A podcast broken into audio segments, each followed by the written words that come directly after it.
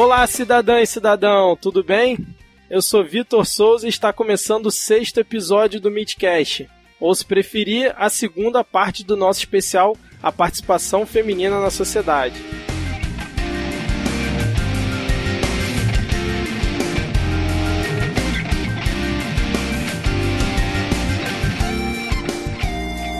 E para nos guiar pela pauta hoje, está presente aqui um quarteto feminino muito especial. Repetindo a dose do episódio anterior, temos Luana Augusto. Tudo bem, Luana? Olá, tudo bem? De volta. Maravilha. De volta aqui hoje também temos a Clarice Machado. Tudo tranquilo, Clarice? Oi, gente, tudo ótimo. Beleza. E ela, nossa recém-formada do grupo, Júlia Caetano. Beleza, Júlia? Oi, gente, é um prazer estar com vocês novamente. Maravilha. E hoje, fechando o nosso quarteto, ela que veio pra gente aqui para produzir meio que um crossover do, do Midcast, nosso primeiro crossover, né? Diretamente do Olhares Podcast, Luiz Arruda. Luiz, por favor, apresente-se para os nossos 10 ouvintes. Fala galera, que honra ser o primeiro crossover de vocês. É, eu sou do Olhares Podcast, a gente fala sobre feminismos e a visão da mulher é, sobre o mundo. E você pode encontrar a gente no olharespodcast.com.br e arroba olharespodcast em todas as redes. Perfeito, e eu recomendo aqui também. E fechando a conferência e me ajudando novamente no papel de coadjuvante aqui hoje, temos a participação de Márcio Moura. Fala, Márcio. Olá, pessoal, tudo bem com vocês? Vamos aí para mais um bate-papo.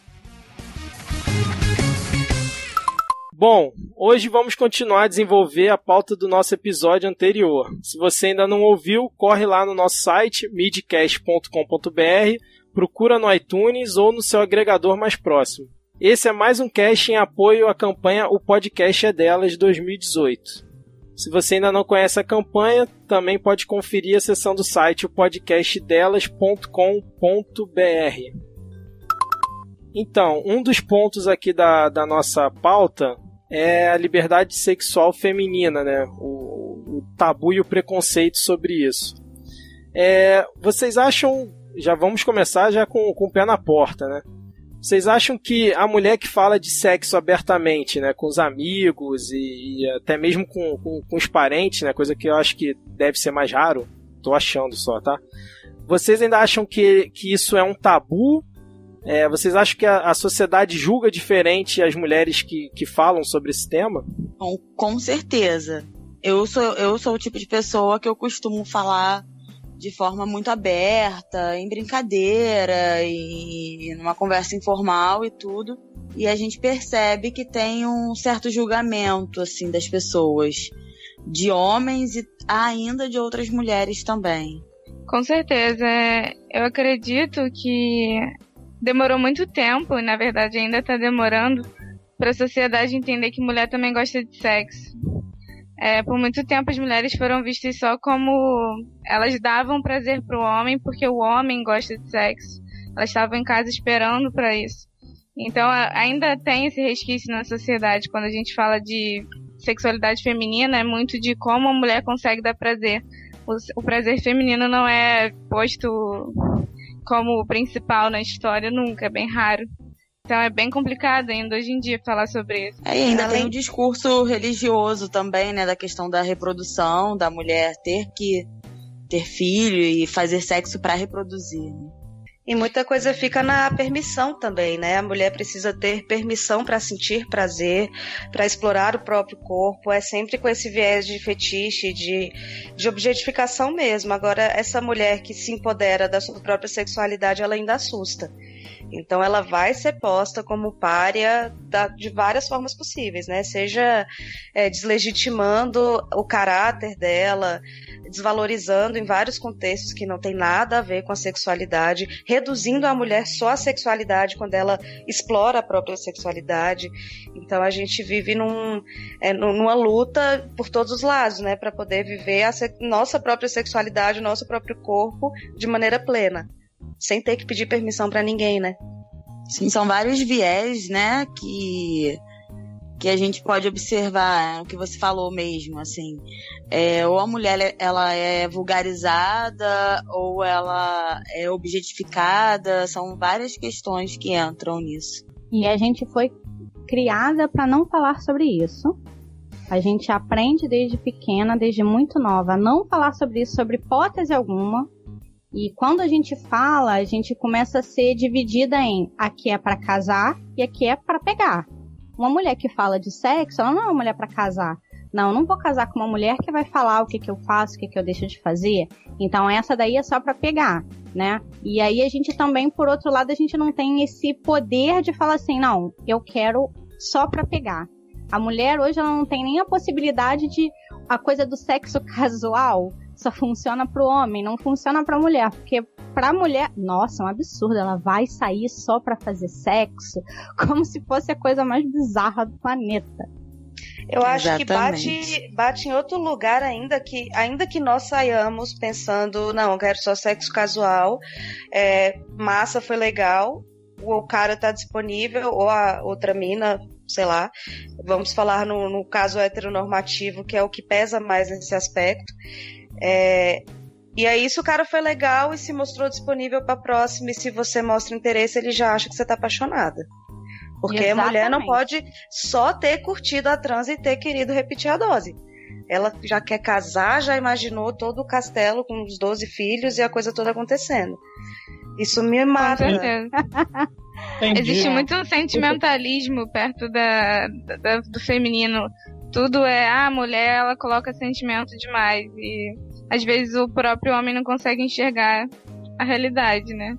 E é, é, não é tudo que ele quer. É muito estranho, porque não falar, não deixar a mulher se abrir sobre o próprio corpo, sobre a sexualidade dela, acaba prejudicando os dois, né? No caso realmente de relações heteronormativas. Porque a mulher, ela, ao não se conhecer, ela não sabe como ela sente prazer. Então, como ela vai esperar que alguém dê prazer para ela se ela mesma não sabe do próprio corpo? É, é um viés, assim, pros dois lados. É muito estranho, né? E achar então, que a gente sempre acha é, é, que a gente acha sempre o tempo todo que tudo vai acabar em amorzinho. Não é assim, queridos. Nem sempre a gente quer amor. A gente tem consciência disso. Às vezes a última coisa que a gente quer é amorzinho, gente. A gente só quer alguém que não vai ter que falar mais nada, pega as coisinhas e vai embora. Justamente. Todo mundo tem seu momento. Coitados dos homens, então... gente, poxa. Ah, olha só, olha só. Eu, eu queria comentar, eu, eu tava ouvindo um episódio do Anticast que fala sobre. Na verdade, ele, ele é um episódio que ele aborda o tema de um episódio de Black Mirror. Mas ali tem, tem professores falando sobre comportamento e a relação entre pai e filho, mãe e filha, né? Teve uma coisa que uma, que uma a Rosiane Freitas, o nome dela, ela comentou que a, a, a mulher, ela, ela na nossa sociedade, né, ela tem a tendência é que ela cresça pensando numa, numa coisa, às vezes não é, é, não é pensando, né, é condicionada, às vezes não é, não, não é, é direto.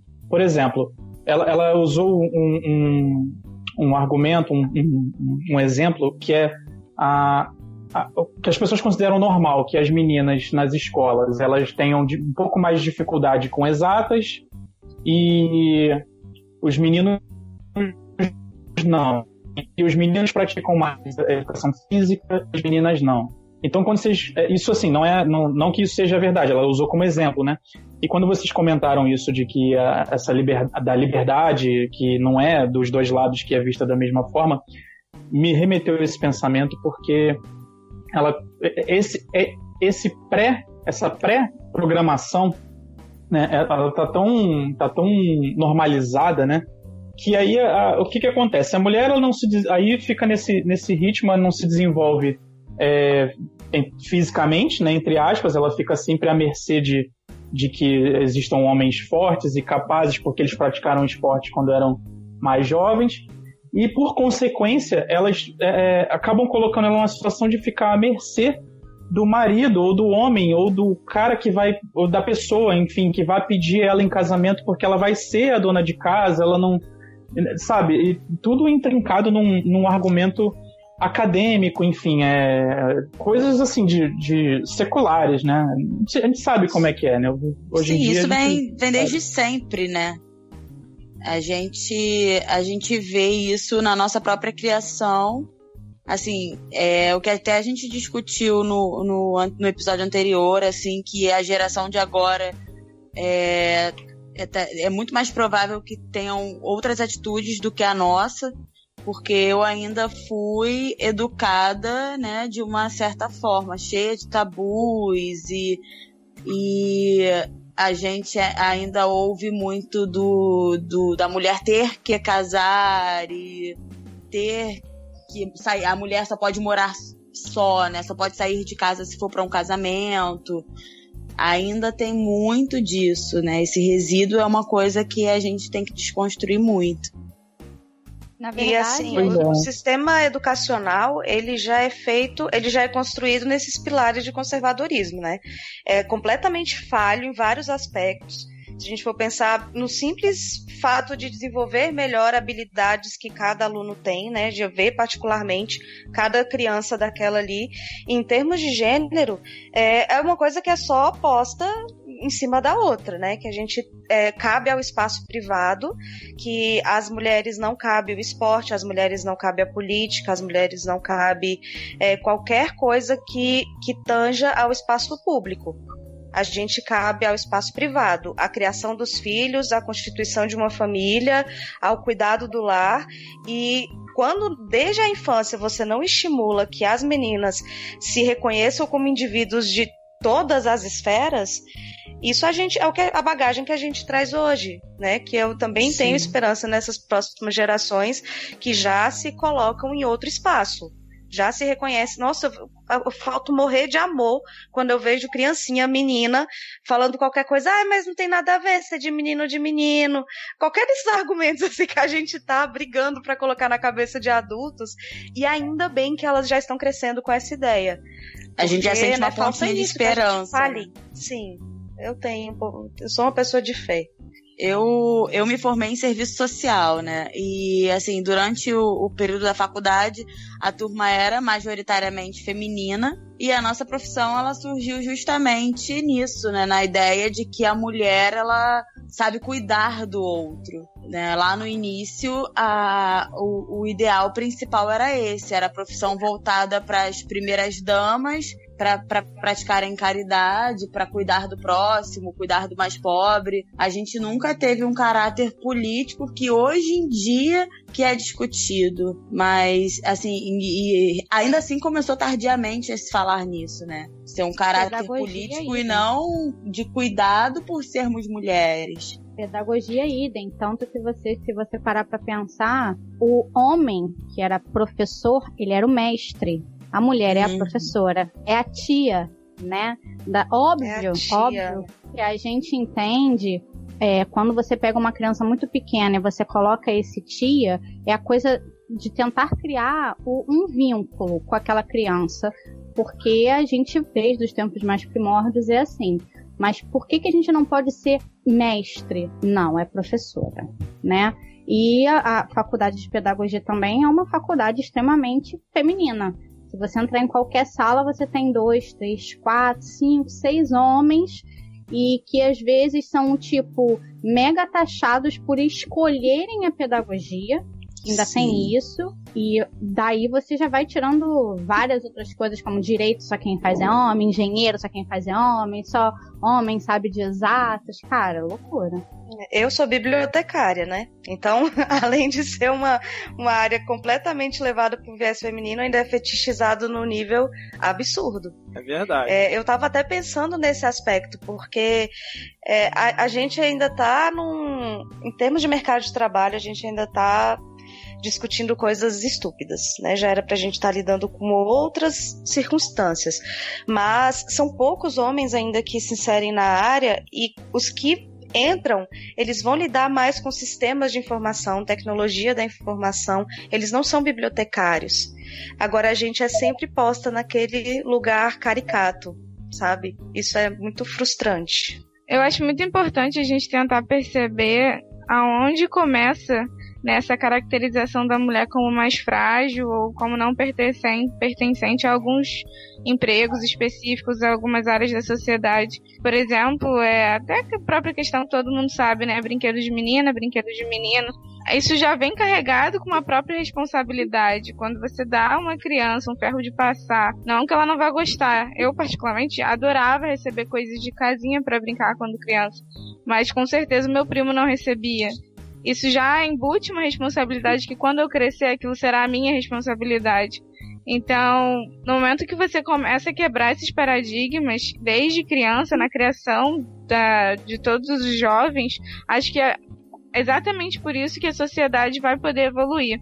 Porque o que já já está feito não tem como mudar, mas se a gente tem essa consciência, pra, a, a, no momento que a gente for criar os nossos filhos, a gente vai poder mudar um pouco disso. Pelo menos essa é a esperança que eu tenho. Sim, sim, eu conheço. Eu preciso falar dela porque é a minha, minha mirinha inspiradora. É, a Claire é uma menina que assume o papel dela dela ser o que ela quer. Então teve uma festinha na escola. A Claire é filha de uma amiga muito querida. Teve uma festinha na escola que poderia ir fantasiado todas as crianças, todas as meninas foram de princesa e ela foi de capitão gancho. Cara, aquilo, assim, salvou o, o, o, meu dia, minha semana, meu mês. Eu ainda perguntei pra minha.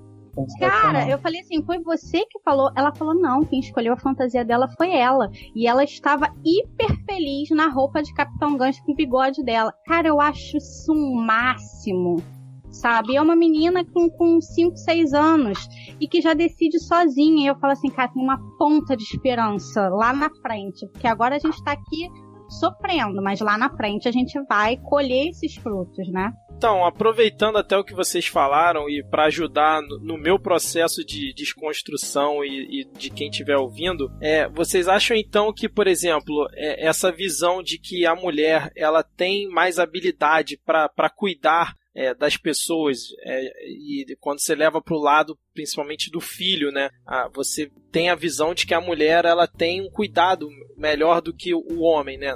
De uma forma geral, não, não vou generalizar, né? Porque tem homem que cuida muito bem de seu filho e tal. Mas você, vocês entendem então que, que essa visão é, vai muito não só pelo fato da mulher realmente ter esse, esse, esse jeito mais é, maternal, vamos dizer assim, mas também por conta de todas as imposições diretas ou indiretas que a sociedade fez ao longo de todos esses anos, né? É, eu acredito particularmente que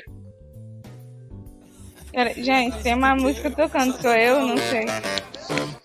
Aqui pra não mim é... não tem nada não, Júlia. Aqui também Peraí, não. Então, gente, sou, pra mim. no meu computador. Peraí, foi mal. Olha ela. Olha o funk aí, ó. Sorry. Para de ficar Bom, é, eu acredito que seja basicamente isso que você falou. Todo o background né, que a pessoa tem não tem como ser ignorado. É, esse, por exemplo, instinto maternal, né? É algo natural da mulher. Para mim é mais como se fosse um investimento do que um instinto natural. É como se a sociedade investisse na mulher desde que ela nasceu a ser maternal. Sim, então, é exatamente a visão que eu tenho. É. é. algo que não é não é nato da gente. É, nós não, assim, nós não somos animais que nascemos com esse instinto, sabe, de, de cuidado. Foi algo que foi imposto desde que a gente nasceu. Sempre a gente já já nasce ganhando a boneca de presente. A gente já nasce aprendendo a ser mãe. Então é algo que a gente vai se, se criando, vai se socializando dessa forma e acaba colocando na nossa própria cabeça de que aquilo é o natural e não o contrário.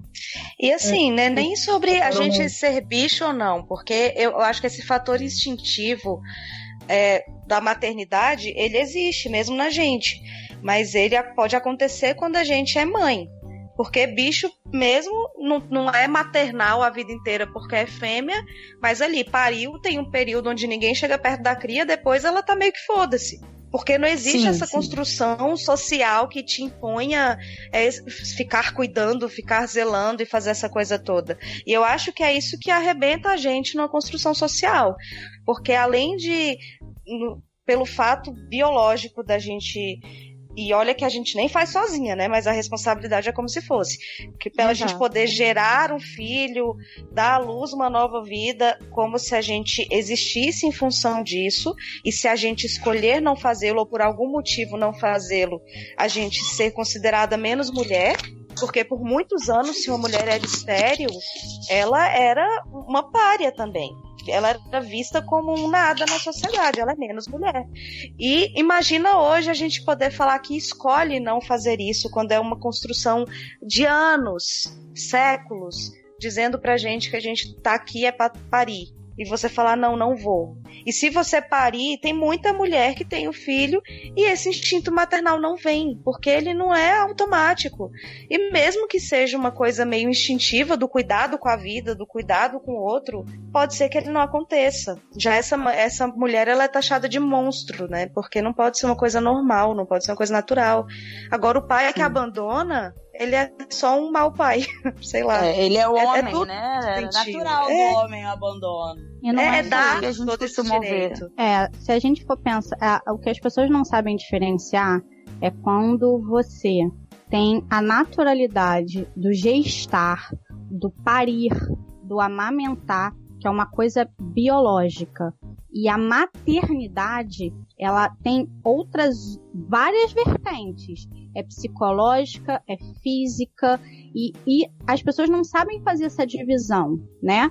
Você pode ter gestado maravilhosamente bem, ter tido um parto maravilhoso dos sonhos, ter amamentado a criança lá, ponto, pegou na primeira, e você não, não, não ter esse senso maternal de cuidado, de paparicar, de não. Entendeu? E isso as pessoas não entendem. E a gente é taxada por conta disso. A mesma coisa as mulheres que não querem ter filhos. Isso ainda é uma coisa assim muito absurda na sociedade e a gente não. Eu, eu, eu pelo menos nunca vi ninguém chegar e falar assim, tá, mas você não quer ter filhos por quê? Ah, porque eu não quero. Ok.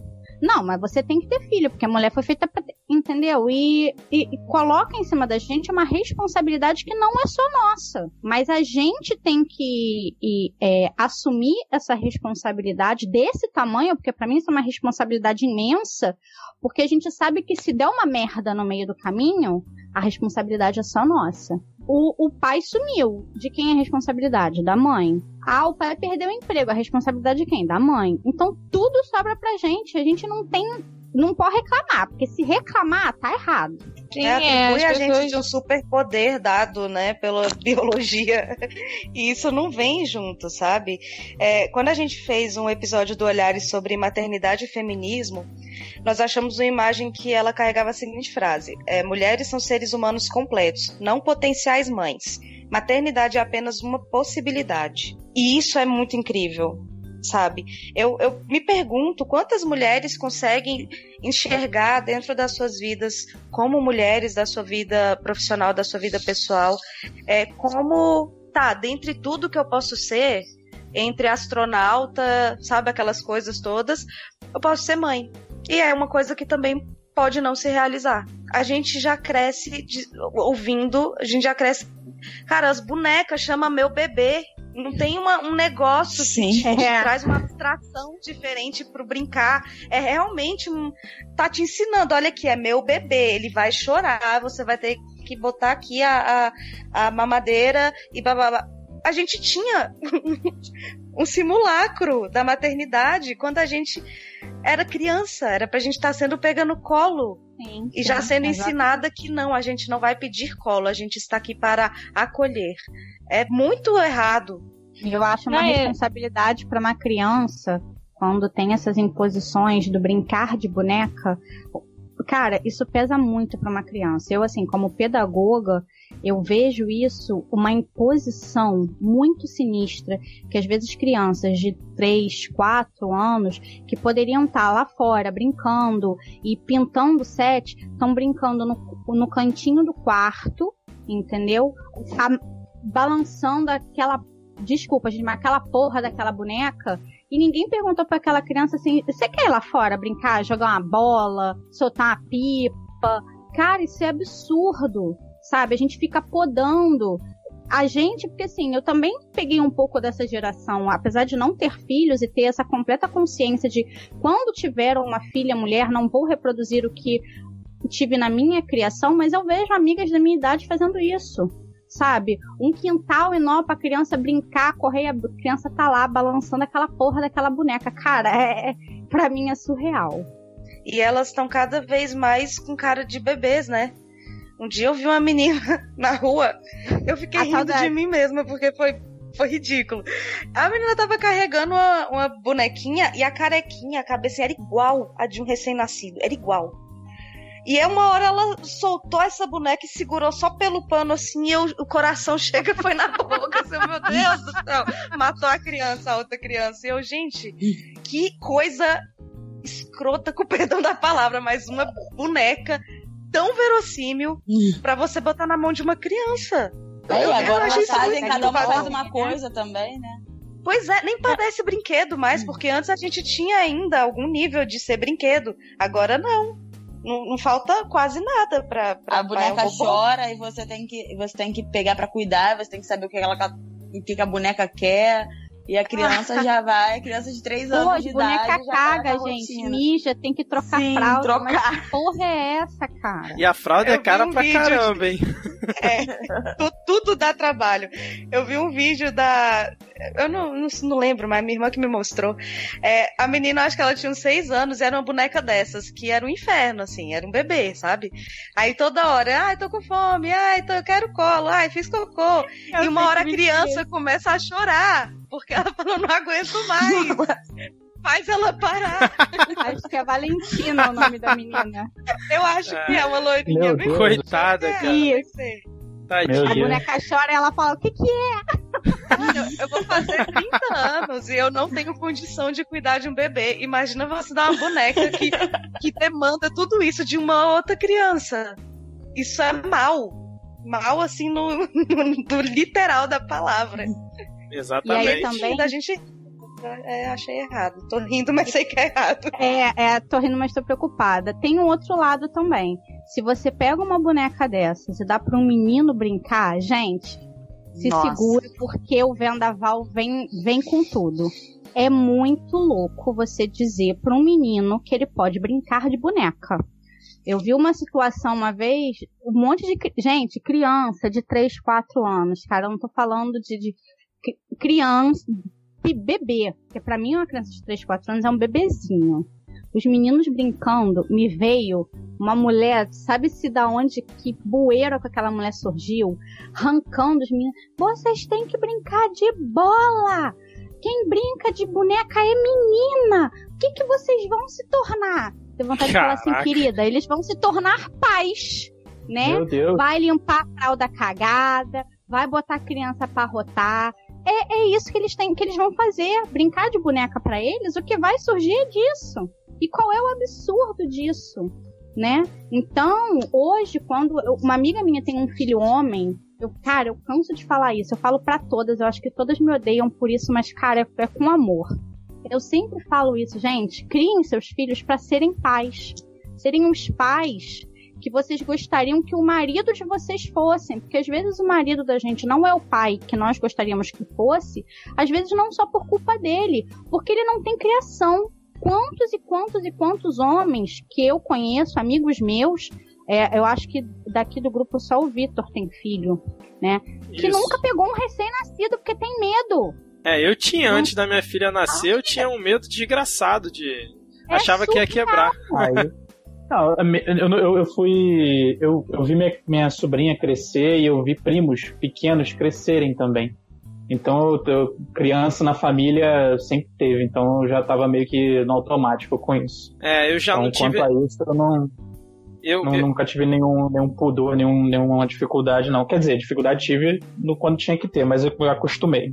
É, eu não tive esse contato, então para mim foi complicado, né? Eu tive a minha filhada nasceu antes da, da minha filha, né? Ela tem. vai fazer quatro anos, então eu passei uns meses sem pegar ela no colo, com medo ali e todo sem jeito, e realmente isso acontece sim. Mas aí depois que a minha filha nasceu, no primeiro dia, já na maternidade para ajudar a minha esposa, já tive que me virar e pegar ela do jeito que, que dava lá. Mas aí realmente parece que dá um clique e você se vira ali de um jeito. Então, é, essa questão que a Luana falou, se ocorresse esse trabalho de base, né, vamos dizer assim, talvez as coisas ficassem bem mais fáceis, com certeza.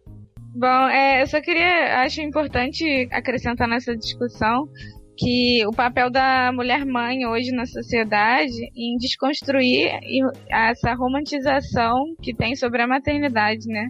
Porque parece que depois que você vira mãe, a sua vida vira, fica literalmente completa e não é bem assim. Eu não sou mãe, óbvio, mas assim, eu não quero ser mãe para os que não me conhecem, mas é, eu acho que assim, é como qualquer outra escolha na sua vida, quando você vai decidir a faculdade, quando você vai decidir onde você vai morar, você tem que estar ciente dos prós e contras. E a maternidade não deve ser diferente. Você tem que estar ciente de que você vai sim perder uma parte da sua vida. Claro, você vai ganhar outra. Mas você tem que saber de tudo, sabe? E eu acho que hoje isso não é muito falado. As pessoas só falam, ah, o amor supera tudo. Assim como numa relação com seu parceiro ou sua parceira, o amor não vai superar tudo. Então, por que com seu filho seria diferente, né? É pesado isso aí. Eu, eu, é. eu concordo plenamente. Eu, eu fiquei eu sem palavra aqui. É, eu, eu não sei se eu quero se eu quero ter filhos e tudo.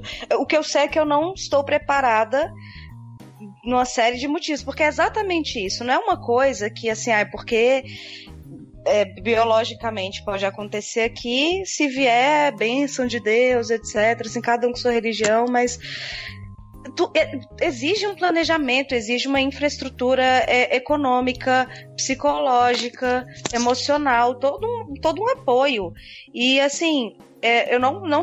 Tem mulheres, na verdade, tem sim. Eu ia falar que eu não sabia se tinha, mas tem mulheres que escolhem ser mães sozinhas, que querem ter, assim, não, não necessariamente estar com parceiro e tal. É, eu não vejo dessa forma o, o, o, a questão de ter um filho, sabe? Se é uma vida que eu criei com outra pessoa, eu quero compartilhar o desenvolvimento dela com essa pessoa também. Só que, né, é um planejamento que eu acho que, é, que muita gente pensa na hora que acontece. Mas é muito difícil. E a única coisa que eu sei hoje é: eu não tenho nenhuma das infraestruturas necessárias para ter um filho. Exatamente o que eu pode penso. Ser, é, e pode ser que eu esteja, que eu chegue lá na minha menopausa e falar agora, pra parir não vai dar mais, e ainda não esteja. Porque eu penso em adotar também, mas pode ser que eu chegue lá na frente e fale, é, realmente, eu não tenho capacidade de cuidar de outro ser humano. E aí? Por que que isso seria um problema? Só eu, eu tenho filho aqui? muito mais consciente. É, só tu, Vitor, que tem filho. Eu acho que. Caramba. Até onde todo mundo saiba, só você. É... É, eu, eu, eu, vou reiterar isso. Até onde todo mundo sabe, só você é pai, cara. É, eu acho que essa romantização da maternidade, infelizmente, ela começou de um tempo para cá, pelo que eu tenho estudado, ela começou a cair e isso começou a abrir os olhos das mulheres para esse outro lado que foi levantado pela Júlia, tá? Antigamente, lá, vou botar aí uns 10 anos atrás, eu tenho 33, há 10 anos atrás, ninguém falava as coisas ruins de ser mãe. Só se falava das coisas maravilhosas. Porque ter filho é maravilhoso, porque é um presente de Deus e é não sei o que. Cara, ninguém falava que, ó, vai ser uma merda, pra amamentar é um, um parto, vai doer pra cacete, tu vai ficar a noite sem dormir. Ninguém falava isso. É verdade. Hoje, eu, Hoje teu corpo vai passar por uma transformação que talvez Exatamente. você não esteja considerando. Exatamente. Ninguém falava isso pra mulher. Então a mulher, quando, ah, vou engravidar. Caraca, se achava, tipo, a última bolacha do pacote porque engravidou. Era tudo maravilhoso. E depois começa a vir um monte de merda. Eu hoje escuto de amigas minhas, cara, quase, cara, sem mentira, tipo, 70% das minhas, das minhas amigas tiveram depressão pós-parto. Porque não tinham dimensão do que era ser mãe. Porque tem Sim. essa romantização. Ah, é maravilhoso. Eu conheço é muitas isso. mulheres que tiveram. Isso eu é, tenho isso. uma. Não, desculpa, só te cortando. Eu tenho uma amiga que ela tem um trauma muito grande da gravidez. Assim, ela, ela se tornou uma pessoa neurótica. Hoje em dia ela tem pavor de engravidar de novo. Ela tem um filho de 9 anos, ela foi, ela foi mãe na adolescência. e todo o tratamento que ela teve do, durante o, o parto, enfim, foi totalmente desumano o que aconteceu e tudo. E ela hoje em dia ela tem pavor só de imaginar estar grávida. Ela morre de medo disso. E tudo parte dessa falta de informação que hoje a gente tem muito mais do que se tinha antes, mas às vezes uma mulher ela sofre uma violência na, na obstetrícia que ela não sabe o que que é. Ah, eu não sei. Eu... Cara, tem. Assim, eu não vou nem levantar isso, porque senão eu vou ficar falando aqui até amanhã de manhã. Porque é um tema que eu gosto muito, que eu estudei muito.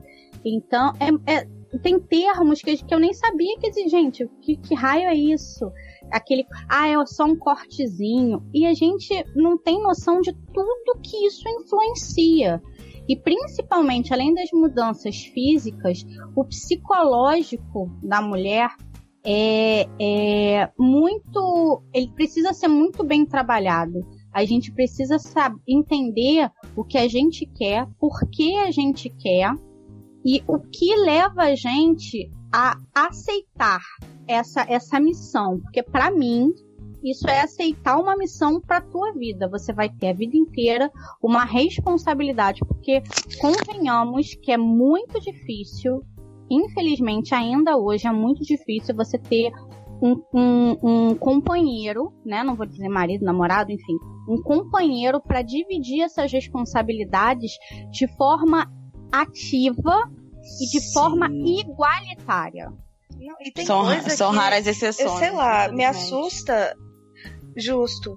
E me assusta muito, assim, é, por tantos anos a gente ter informações. Eu tô fazendo aspas aqui, mas nem sei se são tantas aspas assim. Mas informações sonegadas sobre o que acontece com a gente, mulher, quando tá exato, grávida. Exato. Porque, cara, quando minhas amigas mais próximas engravidaram, que foi quando eu vi mesmo a coisa acontecer, porque antes era a, a, imagem que é vendida de tudo pra gente é um negócio muito mais comercial de margarina, né? E eu, e eu descobri, e olha como a gente é doutrinada a achar também que tudo é um viés estético, que foi quando eu descobri que a cinta tem que usar a cinta porque os seus órgãos saíram do lugar, está tudo frouxo lá dentro. é. Você tem que usar a cinta para voltar Cara, olha isso. A gente uhum. tava. É bizarro, né? coisa que o cara vai lá e, e faz. como escondiam isso da gente, meu Deus. Né? E vai falar: olha só, a sua coluna vai doer pra caramba. Os ossos da sua bacia, eles vão ter que se abrir, se alargar a passagem ali. Por... Ninguém fala. Olha a, a, a mutação que o nosso corpo sofre para isso. E ninguém e fala, só fala como se fosse lindo e tal. E vem homem, às vezes, falar. Às vezes, sendo muito boazinha, né? É, homem, às, às vezes, falar merda sobre maternidade, sobre gestação, sobre falar que muita coisa é frescura. E, ah, vá, pelo amor, gente. Eu nunca passei por isso, mas olha, eu me compadeço de toda mulher no mundo que pariu pra gente estar tá aqui hoje. Gente, eu queria perguntar para vocês, né, a opinião realmente é um questionamento que sempre esteve na minha mente e é algo meio polêmico, mas vocês acreditam que é possível se arrepender de ser mãe? Sim. Sim. Eu Por vivo isso, gente. Assim, não diretamente, mas eu tenho uma sobrinha adolescente que mora comigo e com a minha mãe. E assim, ela vai fazer 16 anos. Quando ela tinha 10 anos, a, a minha irmã, que é mãe dela, falou que não queria mais ser mãe. Falou, agora eu quero viver a minha vida, eu não quero mais ser mãe. Agora ela vai morar com vocês e pronto. E, e é isso. E ela tá com a gente desde então.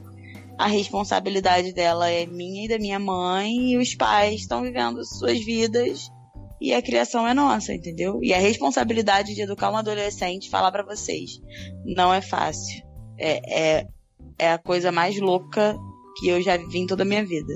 Até porque eu vou fazer 30 anos ainda, então, assim, a nossa diferença de idade é pouca e ter que passar por isso agora não, não era uma coisa assim, né, muito esperada. E, Você não escolheu é ser mãe de um adolescente, né? É. Pois é. Era o que eu ia falar. Na verdade, eu acho que às vezes a gente cede. Infelizmente, muitas mulheres às vezes cede a pressão da maternidade. né? Eu tô casada, vou fazer seis anos de casada, e desde os meus dois anos de casada eu escuto coisas tipo: não vai ser mãe não? Tá ficando velha. Olha, mãe velha é ruim. Olha, ter filho velho é ruim. Ter... Sabe? Então às vezes a gente acaba querendo ser mãe, não a gente não se enxerga mãe, a gente tem medo de ser mãe, mas a gente a pressão externa é tão grande que você acaba cedendo. E aí você cede, você engravida, aquela criança nasce, a tua vida muda 100% e você não sabe lidar com aquilo. Do que se fosse uma coisa planejada, dese... não óbvio que a gente, às vezes a mulher até deseja, até quer ter o filho, mas ela não se prepara para isso, né? Quando eu pensei assim, não, eu quero ser mãe, eu me preparei psicologicamente para isso. Eu abri, quis abrir mão. E teve uma parte do caminho que eu parei e pensei, falei assim, cara, eu quero isso de verdade. Peraí, peraí, deixa eu ver se é realmente isso. Porque eu, eu fui em busca de informações, né? Eu fui em busca de o que que, o que que eu quero, o que que eu não quero, o que que eu vou ter que abrir mão, o que que eu não vou ter que abrir mão. Só que nem todas as mulheres, elas, elas fazem isso né? Elas vão lá, vai ter o filho, vai, vai lá, tem o um filho, e depois que tem o filho, vê a merda, né? Vê o que, que, vai dar. Não, não, se, não, não tenta ver antes como que aquilo vai funcionar, tudo que aquilo vai, vai mudar. Então é muito difícil essa cobrança que, é, que eu hoje falo, é uma cobrança. Você ser mãe é uma cobrança Demais. da sociedade. Demais. Eu nunca fui casada, exatamente, mas eu tive um relacionamento de oito anos e eu sempre ouvia isso, né? Minha mãe ficava, mas vocês não vão me dar um netinho? Olha quanto tempo vocês já estão juntos. E acabou que o relacionamento foi por água abaixo e agora eu estaria eu com sozinha filho, com filho. sozinha. é. Olha a marchineira! Ai, misericórdia! Ô, Rick, vocês E agora?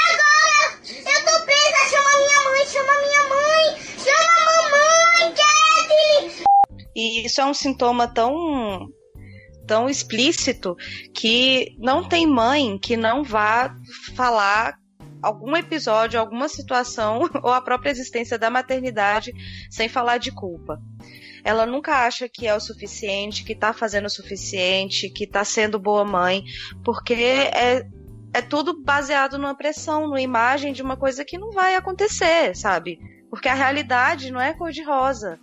Então a gente não vai conseguir. É, a gente já tem nossos problemas, sabe? E, querendo ou não, a gente vai passar isso para os nossos filhos.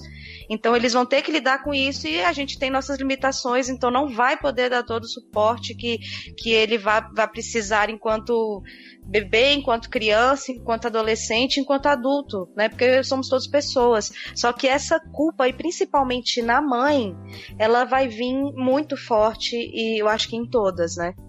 Sim, vai causar danos é, emocionais, psicológicos, né? Que depois fica difícil para a pessoa conseguir lidar e até para a pessoa identificar esses danos também. Eu, eu esses alguns dias atrás, eu tava vendo uns vídeos do que, cara, aquilo bateu em mim assim, foi um soco na boca do estômago que eu demorei para digerir. Eu vi um vídeo do Will Smith falando sobre a gente ter a, a, a achar que a gente precisa de alguém para ser feliz, para ser realizado e para ser suficiente. Então eu preciso ter um marido que me faça feliz. Eu não posso me fazer feliz, eu preciso de alguém que me faça feliz. E da mesma forma eu preciso fazer alguém feliz. E eu acho que isso é sim muito levado também para a maternidade. Então a mulher, ela, muitas mulheres, né? E aí é, é, por um tempo eu também me incluí assim, que eu só ia me sentir feliz, completa, realizada se eu fosse mãe. E aí eu falei, porra, por quê? Eu posso não ser mãe e ser feliz, ser realizada e, tipo, me achar que fiz tudo que eu tinha que fazer na vida. Isso também acaba pegando um lado que, assim, às vezes a mulher vai lá, tem o um filho, bota no mundo e joga em cima daquela criança tudo que ela quis ser e não conseguiu, tudo que ela gostaria de ser e não foi. Isso também dá uma, um problema para muito. Quem nunca, cara? Ah, não, eu vou ter um filho, ela vai fazer direito porque eu queria tanto ser, ser, ser advogada. Ah, não, eu vou ter um filho porque eu quero que ele seja médico, eu queria tanto ser médico. Ela joga para aquela criança as frustrações dela. Sim. É, a então- nossa bagagem do, das nossas doenças mentais, né, dessas coisas todas que a gente tem que lidar, é, e eu falo doenças mentais no sentido assim, a gente vai ter nossas carências, a gente vai ter nossas ansiedades, a gente tá num mundo que se você é, tem o um mínimo de afinidade com o ser humano, qualquer um, a gente sofre muito. E imagina um filho. Assim, eu tenho irmã 10 anos mais nova. E e eu fica, eu, eu sempre fui muito desgarrada de família, assim, tanto, né, mudei de cidade e tal. E mas me preocupando agora com a minha irmã é um protecionismo, é uma coisa que eu não sabia que era possível. E isso não é sobre instinto maternal ou qualquer coisa assim. É que a gente tá num mundo que a gente tem medo por todo mundo que a gente se importa, sabe?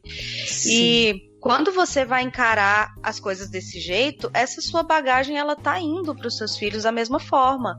Então a gente é, é, quando falou né sobre a escolha de ser mãe, a gente tem que estudar para ser mãe. A gente tem que entender que aquele serzinho ali não é uma extensão da gente. Ele é uma coisa individual que vai se construir, que vai ter seus gostos, é, que vai ser muito parecido com você, isso vai gerar muito conflito. E você tem que saber lidar com isso para não virar uma, um problema para você e para ele.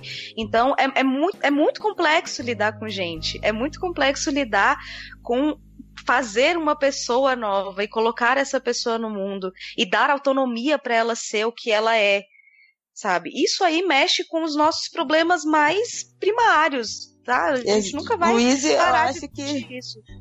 Eu acho que você descreveu exatamente o que eu penso. Assim, em relação à situação que eu vivo, né? De dividir um pouco dessa responsabilidade de uma menina adolescente e tal, de, de viver isso de perto assim, é uma confusão mental que é, eu, é o que eu falei, é assim, é a experiência mais louca da minha vida, porque você se pressiona. Eu, por exemplo, me pressiono muito para passar para ela o valores e, e tudo, é, passar referência de, de pessoa e tal. A gente se pressiona e a gente se frustra se a gente não consegue fazer isso. Realmente, é, eu acho que a parte mais complicada assim disso tudo é, é o que você está formando naquele serzinho ali e o que aquela, aquele serzinho também está esperando de você. É, é desfazer essa, essa relação, né, de responsabilidade com posse. Você uhum. tem muita responsabilidade sobre a formação daquela nova pessoa, mas ela não é sua.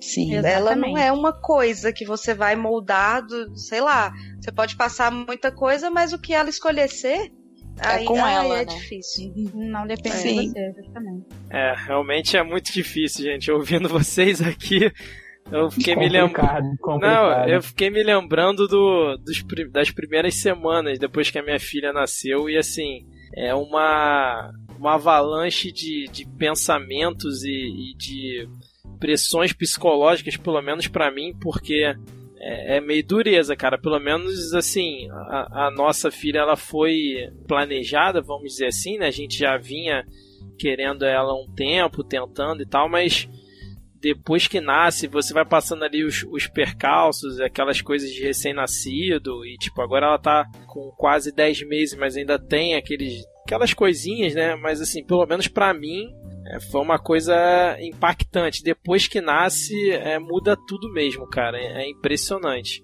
E assim, pelo relato da, da minha esposa, né, que vocês falaram da, da questão que da omissão, né, de muitas informações, é até uma coisa que a gente conversa aqui às vezes que é, a pessoa que geralmente costuma Quer dizer, a pessoa que geralmente tem o segundo filho, a gente até brinca aqui, que às vezes ela esquece o que passou no primeiro, porque é, é tanta coisa, é, é, é tanta é, mudança de, de, de, paradigmas que você tem na vida que a pessoa que encara ter mais de um filho, aí é muita coragem, porque é, são muitos detalhes, são muitas é, emoções envolvidas, são muitos sei lá, cara, é, é ficar até meio sem palavras, porque é realmente, Acho pelo menos para mim, bastante numa complicado. época que a gente presta mais atenção. É, pode cortar, ser desculpa. também. Não, pode ser, pode ser. É uma é, visão também. Porque, assim, nossos pais, nossos avós, sei lá, eles tinham 8, 10, 12, 20 filhos. E era uma coisa assim, já jogava pro mundo, sabe? Natural, e né? E porque é. Era tanta coisa para lidar na vida que parir era um detalhe. Era Agora a gente já tem. E, e, era um detalhe assim, não era necessariamente uma escolha, porque não tinha é, método contraceptivo acessível, é, essa estrutura patriarcal de falar que a mulher tinha que parir era a coisa mais forte, né? Então, é, elas também não tinham escolha. Já a gente é no momento onde a gente pode decidir ou pelo menos tem essa consciência que a gente deve poder decidir sobre o que a gente quer. Então, a gente presta atenção no nosso corpo, a gente quer se cuidar, a gente quer outras coisas da vida. Então, realmente é uma grande coisa ter um filho, imagina dois, três, sabe? Então, é, o peso das coisas hoje é bem outro, né?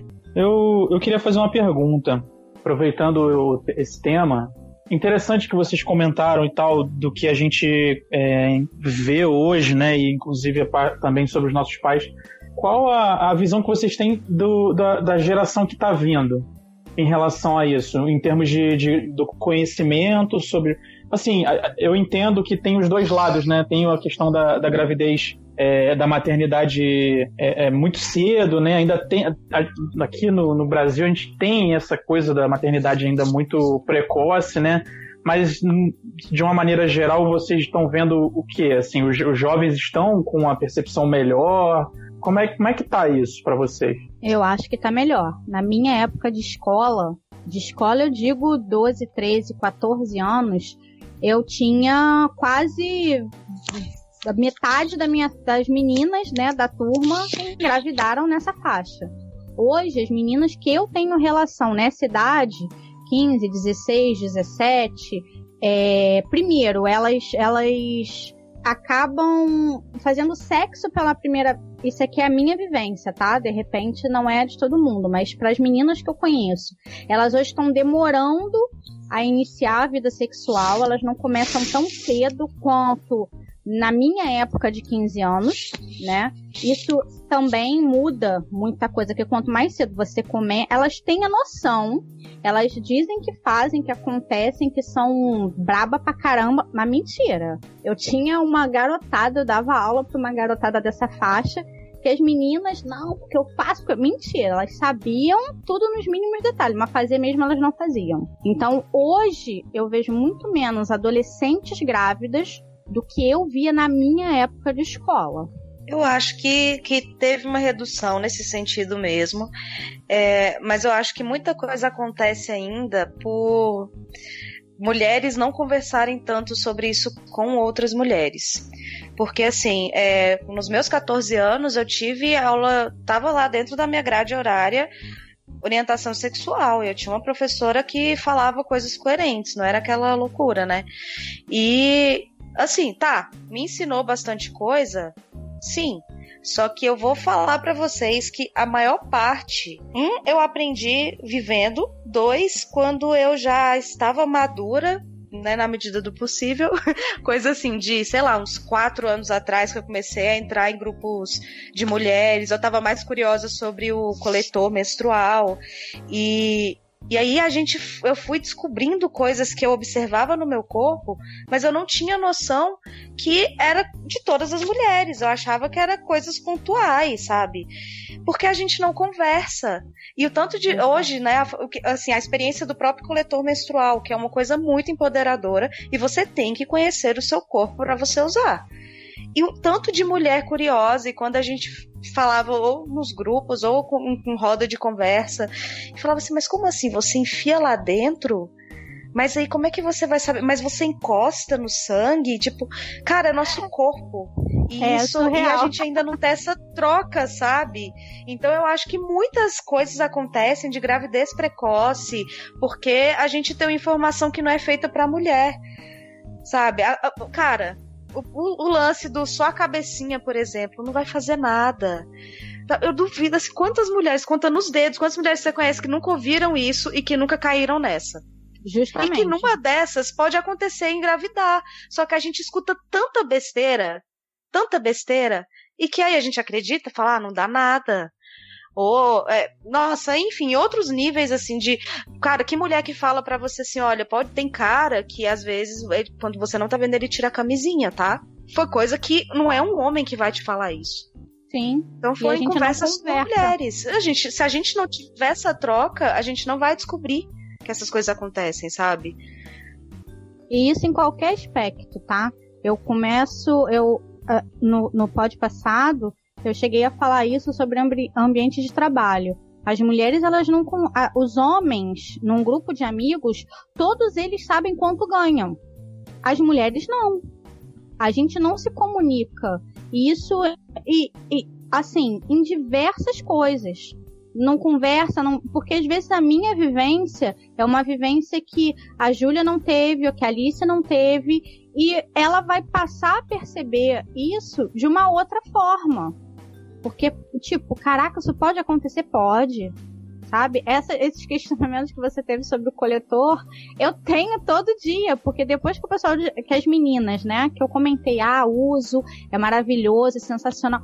Cara, eu, eu recebia cada pergunta que eu falava assim, gente, não é possível que eu tô ouvindo uma mulher me perguntar isso.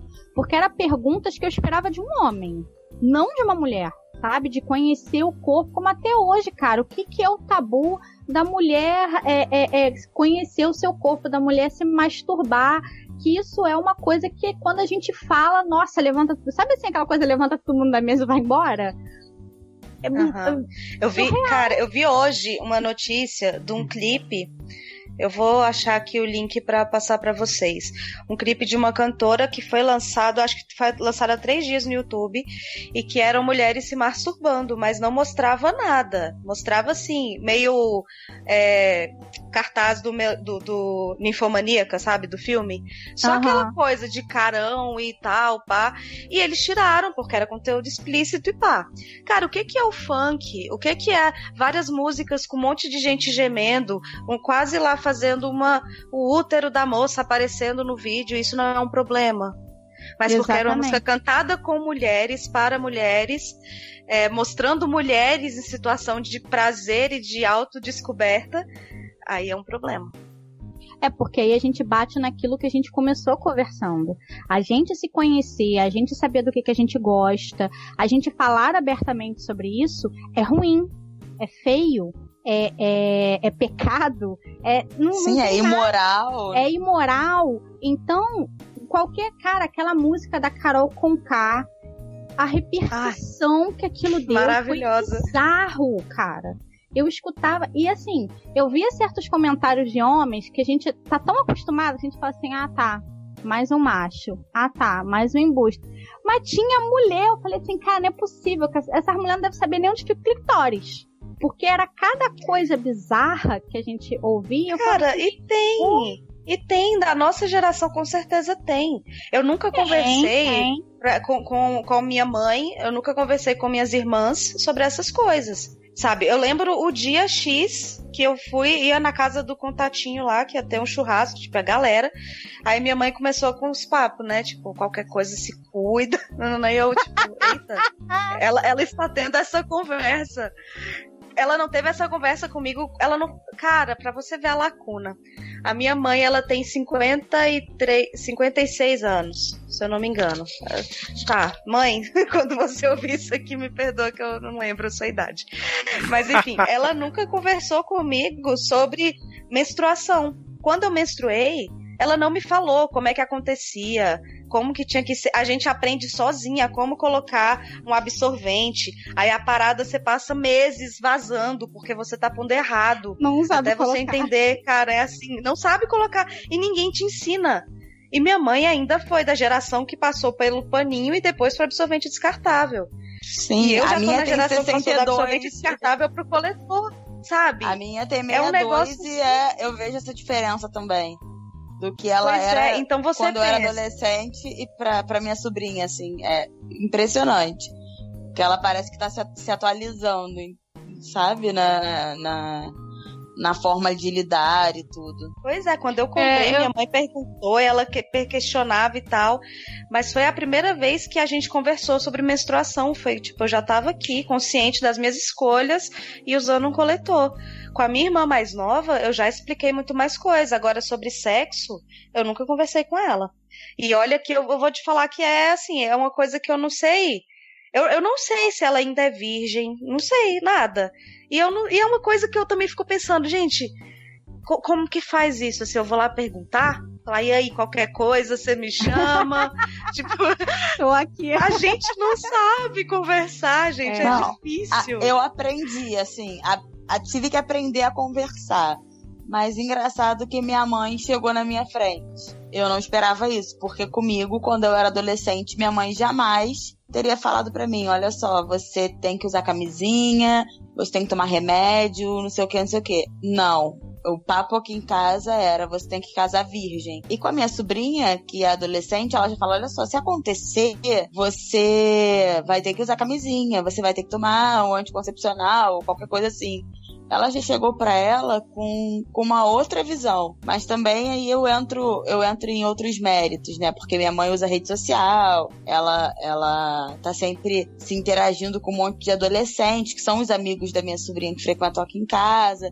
Então ela procura estar a par desse mundo e de forma muito mais presente do que ela era quando eu era adolescente, por exemplo. Assim, ela, ela fala de forma muito mais aberta. Aqui em casa, é, ela, tem, ela tem ainda essas questões, assim, do de ai, meu sonho era que uma filha minha casasse virgem. Isso é uma coisa que ela fala. É um, é um, Ai, desculpa, é loucura, eu, meu, meu, Deus, é. meu Deus do céu. É. Fala, fala que é um sonho é sinistro. É um sonho, ela fala. É, Poxa, ninguém tive... realizou o meu sonho. Eu falei, é, né? Difícil. Eu tive uma vivência. Esse, é, sonhar com as coisas dos outros é difícil, né? É, é. Eu já não tive essa experiência. Minha mãe sempre foi muito aberta comigo, sempre me falou tudo, muito cedo porque eu sempre fui a, a, nas amigas, né? Eu sempre fui a menina precoce, a menina que, que mestrou mais cedo, que quis namorar mais cedo. Então minha mãe sempre foi aberta de tipo, os mínimos detalhes, tá? Eu lá mal tava beijando na boca, eu já sabia que era sexo oral, sexo anal, o que que fazia, como fazia, de que jeito fazia. Mas isso foi um, um jeito, uma criação que ela teve. Porque minha avó, quando minha mãe nasceu, minha avó tinha 40 e muitos.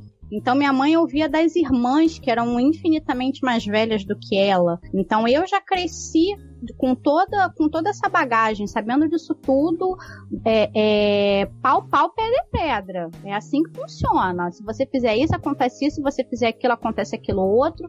Mas sobre as liberdades, sobre o conhecer o corpo, sobre o saber o que, que gosta, o que não gosta, já era uma coisa que minha mãe não falava. Ela falava o básico. Ó, isso entra aqui, Sim. isso sai ali, isso é assim. Exatamente. Tá, ponto. Isso ah. ela sempre falou desde, desde eu muito nova. Agora. Descobri que era masturbação na catequese. Caraca! Foi o lugar mais errado que eu descobri isso. Sensacional. Cara, Sensacional. eu lembro. Eu nunca vou esquecer desse Estou dia. de pé batendo palmas. Sensacional. Tipo, assim, né? É uma, é uma coisa natural. A criança ela começa a se tocar antes de ela entender o que, que ela tá fazendo. Então, é, eu lembro que eu tava lá na catequese. Eu não sei nem porque que eu fiz catequese, gente. Eu era uma criança muito doida. E aí eu, é, eles falaram: ah, porque quem, masturba, quem pratica a masturbação vai pro inferno, não sei o que lá. O que, que é isso? Nem sei se eu faço, não sei nem o que, que é. Aí fui lá pesquisar e tal. Aí eu, hum, então aquilo é isso, mas vai pro inferno. Mas, gente, não é ruim. Mas por que, que é bom? Não, não é possível é. que uma coisa boa vai mandar a gente pro inferno. Não, não, não faz sentido. É, é. Eu não tava. Eu, eu lembro direitinho de eu raciocinando lá, bem criança. Não é, não é uma coisa ruim. Eu não tô fazendo mal para ninguém. Eu não tô rompendo com nenhum dos outros princípios que fala que eu tenho que ser boa pros outros, pra minha família e tal. Isso não faz sentido. Aí, a partir daquele momento, a catequese, assim, acabou pra mim. Eu ficava, ah, esse pessoal não sabe nada que eles estão falando, não. Porque eu não vou pro inferno. Eu não sou uma pessoa ruim. E eu tô fazendo uma coisa boa pra mim. Isso me deixa feliz, então quem tá errado são eles, não sou eu. Mas olha, olha o peso disso. Imagina, eu não sei porquê, é uma criança um pouco evoluída pro momento. Mas graças né, ao universo. Porque imagina se você tem uma formação mais, mais religiosa, mais intensa mesmo, escuta um negócio desse. A sua sexualidade tá travada ali. E, mano, é muito, vai ser muita terapia para desfazer esse nó. Justamente. Sim, isso é uma questão muito complicada, porque a culpa, essa culpa que a sociedade põe, enfim, todo mundo coloca sobre a mulher falar abertamente, é muito estranho. No meu caso, por exemplo, quando eu perdi a virgindade, minha mãe descobriu por, por acaso, eu não contei, ela acabou descobrindo. E ela parou de falar comigo, assim, ela simplesmente parou de falar por, por dias. Caraca! E aí eu me senti um lixo, eu achei que eu tinha feito uma coisa, assim, completamente errada, que eu tinha magoado ela de uma forma, sabe? Era, foi uma culpabilização absurda. Hoje, a minha mãe sempre teve dificuldade de falar sobre esses assuntos, até hoje ela tem. Mas hoje eu vejo, encaro de outra forma, mas para ela foi exatamente, ela viu como algo ruim, né? E é algo completamente natural da vida do ser humano, essa falta de comunicação, nossa, traz consequências inimagináveis, né? Eu tenho que falar assim, Não, mãe, ainda mais na vida da mulher. Sexo, cara. É, gente, é bom, façam. Eu já, é, cara. Eu já, eu já, ouvi, eu já ouvi relatos disso. eu já ouvi relatos disso que a Júlia falou, de mães que que, fica, que ficam é, tristes com as filhas por não saber as coisas que aconteceram, mas assim, por, por, conta de uma falta de diálogo prévio, né? E eu já ouvi mais de uma vez, inclusive, cara, é, amigas minhas falando sobre isso, de que mães ficaram chateadas, enfim, pararam de falar essas coisas. Complicado, né? Difícil, cara. É, no espectro da sexualidade, isso, isso é muito mais complicado para a mulher, porque a gente tem um fator psicológico muito, muito forte relacionado ao nosso prazer sexual. Porque, assim, né? Se você não tá na vibe, não é se alguém te encostou, deu estimulada ali e a coisa vai acontecer. Não, não vai. E essas coisas, elas podem ter uma, uma, uma carga muito, muito, muito pesada e que até a gente entender que isso não se trata da gente, é, assim, eu tive meu, meu quinhão de trava em relação a isso, é, por muito tempo essa, essa, coisa da catequese ficou na minha cabeça. Eu conto rindo hoje, mas foi um negócio que foi pesado.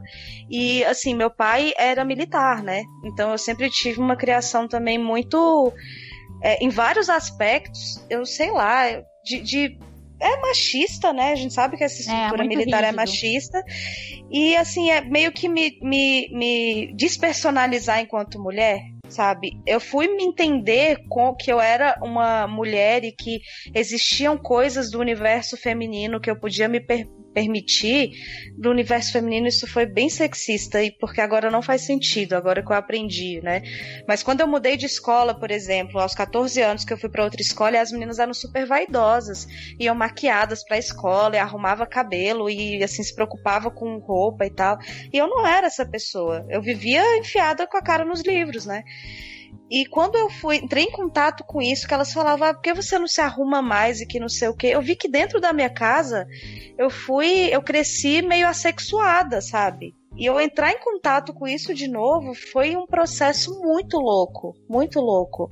Porque a minha mãe, ela, é. ela não era essa, essa que entrava também de, de ficar arrumando a gente. A minha mãe também foi daquela geração que sempre trabalhou fora. Nós somos quatro, né? Então é, era uma carga mais pesada para ela. E minha mãe mesmo, ela é vaidosa e tudo, mas ela é meio desligada por muito tempo também, ó, a coisa da maternidade de novo. Eu culpei muito minha mãe, eu condenei muito minha mãe, porque ela não foi aquela mãe cuidadora e que não sei o que, mas tipo, ah, minha mãe é a minha mãe, ela foi a mãe que ela enquanto sendo ela poderia ser.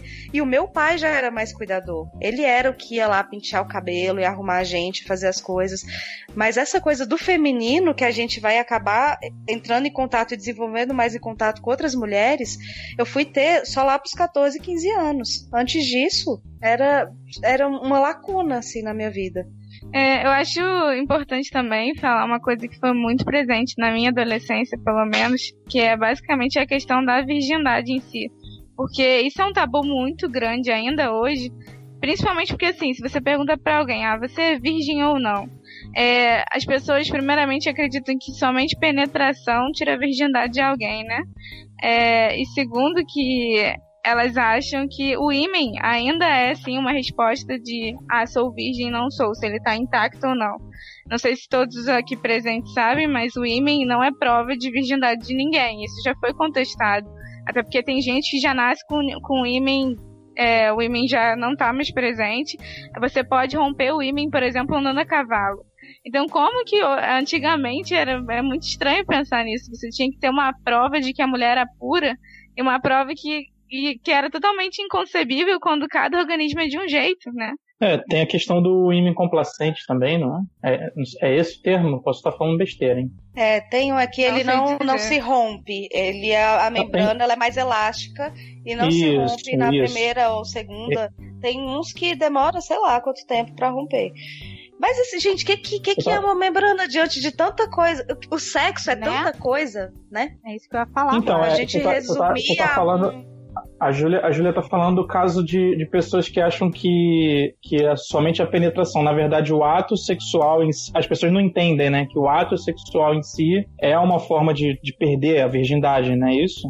Justamente. Sim, exato. Okay, okay. Eu já, gente, eu já escutei menina, na época que eu era adolescente, é, eu não conheci pessoalmente, mas eu já escutei várias histórias de meninas que faziam sexo anal, mas não faziam sexo vaginal. E eram consideradas vi Elas falavam, ah, eu sou virgem. Sim. Então, como assim, sabe? Sim, essa história é um clássico. Quem nunca escutou isso, gente? Impossível. Não é? Gente, Exatamente. A ideia da virgindade pra é preservar é uma boa. pureza, né? Né, mano? Fica perdendo tempo pra quê, cara? Não, porque assim, eu, eu lembro que eu nunca fiquei pensando, no, romantizando muito essa coisa de virgindade. Eu só pensava que é, na, se eu tivesse pronta, eu ia deixar rolar. Se eu não tivesse, não ia. Então eu nunca fiquei pensando, ai meu Deus, porque quando eu tiver um namorado e a gente vai no lugar tal. Vou é, esperar o príncipe. Duas amigas minhas. Nossa, duas amigas minhas tiveram essa coisa assim, de pétalas de rosa na cama e tal. Cara, eu acho isso muito E foi uma merda. Elas contando depois, tipo, foi uma merda. Porque a pressão do momento, da expectativa toda, travou todo o rolê sabe? E eu lembro que o meu foi tipo num carro na rua de casa, papai nem sonha. Mas... E, tipo, foi massa pra caramba. Foi desconfortável porque um carro, né, a gente descobre que não é o melhor lugar. Mas foi o momento. E eu lembro que depois, assim, eu cheguei, entrei em casa, tomei um banho, eu me olhei no espelho e eu me via diferente, sabe? Para mim foi muito legal como foi. Então, eu fico feliz por assim, ter, eu ter tido essa, essa noção naquela época, sabe? De não ficar romantizando demais. Tem umas coisas que eu sou bem pragmática, até eu me surpreendo, assim, às vezes. É, eu fui pela mesma vertente. E, e o pior que, assim, comigo, é, as, as amigas sabiam que eu era virgem e tal. E aí prepararam todo um, um lugar com essa, com essa frescurite aí mesmo. Pétala de rosa e não sei o que, champanhezinho e bar. Lindinho. Cara, eu achei aquilo tudo uma merda. Porque eu falava assim, porra, o que que tem de sensual em pétala de rosa, puta que pariu, jogado pelo chão. não tinha nada. E aí, o menino era meu namorado na época, que eu vou retar ele nunca vi isso. Cara, olha uma, foi, um, foi horrível. Eu terminei com o garoto na semana seguinte. Falei, cara, não quero mais dar pra esse garoto não, porque não rolou. E todo mundo assim, as meninas. O quê? Meu Deus. Minha mãe, tem certeza, filha? O que que aconteceu? Eu falei, mãe, não gostei. Eu vou passar pro próximo. Minha mãe, não é possível. Porque, cara, nego romantizava o negócio. Tem que ser assim, tem que ser assado. Eu queria uma coisa prática, eu queria uma coisa. Uh, Sabe aquele negócio de tirar o fôlego? Não foi. E eu fiquei Adorei eu fiquei muito frustrada com aquilo. E foi assim, esse negócio encantadinho que todo mundo fala de pétala de flor. Ele foi um cavalheiro e, e, e foi delicado e tal. Mas não, na minha cabeça não era o que eu queria. Eu não queria aquela delicadeza que, entendeu? Aquele príncipe encantado. Eu não tava afim, eu tava afim do lobo mal. E como não rolou, eu fiquei muito frustrada. Ele foi procurar o lobo mal, né?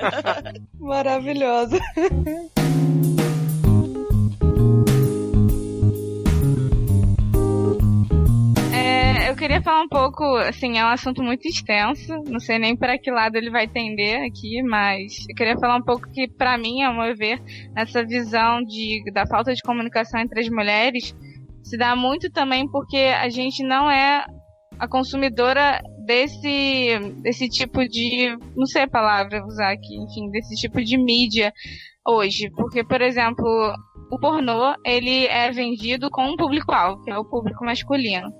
É, além de todo, enfim, a problemática por trás da indústria pornográfica, o pornô convencional hoje, ele é, reduz o homem a um, enfim, um pinto e a mulher a um objeto. É, não é o sexo real. A realidade do sexo não é o que a indústria pornográfica vende.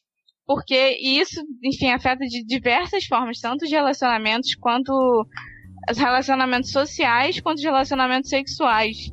Né? Não sei se vocês já viram, mas eu já ouvi diversos relatos de muitas amigas que novinhas, né, quando perderam a virgindade, o homem, ele não tinha noção, e quando o garoto também estava perdendo a virgindade, ele não tinha noção nenhuma do que era realmente o sexo. Ele achava que sexo era tirar roupa, penetrar e sair, porque é isso que é vendido, porque eles são público-alvo.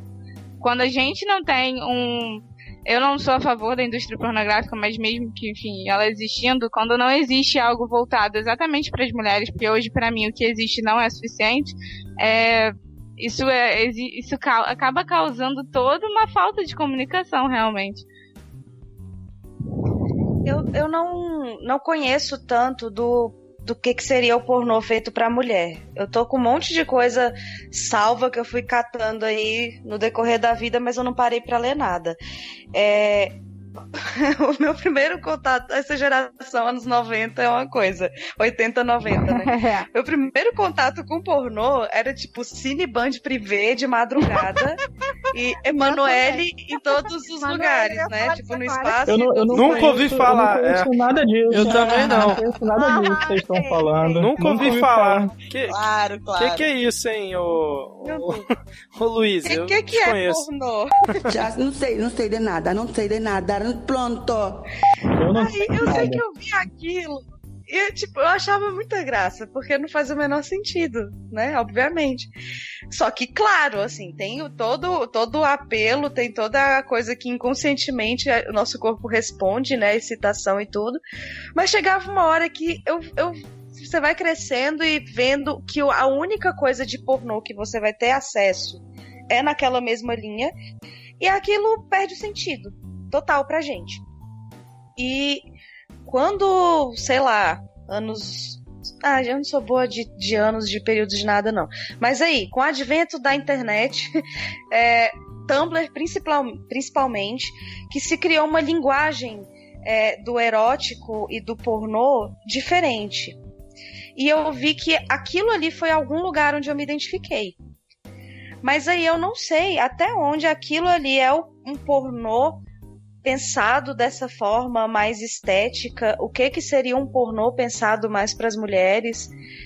Eu honestamente, eu sei o que me causa repulsa, que a gente vê muito padrão, ainda nos numbers da vida, né? Que é essa coisa de, de situação praticamente de abuso em cima da mulher, né? De violência, de você ali na cara dela que não está bom e um negócio bizarro. Mas eu não sei não sei para que caminho. Eu, como mulher, eu não sei para que caminho iria produzir um, um pornô, uma, um material erótico pra gente. Como é que vocês lidam com isso? Sim. Vocês consomem pornô? Como é que é? No, no grupo de WhatsApp de vocês não, não rola isso? No grupo das mulheres? Isso que vocês estão falando e que a gente não conhece? Então. Não, nos meus é, não rola. Nos eu meus também nada. não, não rola. Eu, eu, não recebo nada, assim, nada. Ah, óbvio, Márcia, óbvio. rola GIF, claro. É, é, rola um GIF. Não, olha só, so, rola, sobre rola isso... Uma... Diga, Márcio, diga. É, eu, eu, eu já, eu já enveredei umas vezes nesses assuntos com amigas minhas, sobre pornô feito para homem, pornô feito para mulher. Existe sim uma parcela, até onde eu sei, de pornô feito para mulher. É, alguns, é, às vezes, é um pouco. Isso é importante até falar. É difícil, às vezes, para o homem identificar quando o pornô é feito para mulher. Pelo menos eu falo por mim.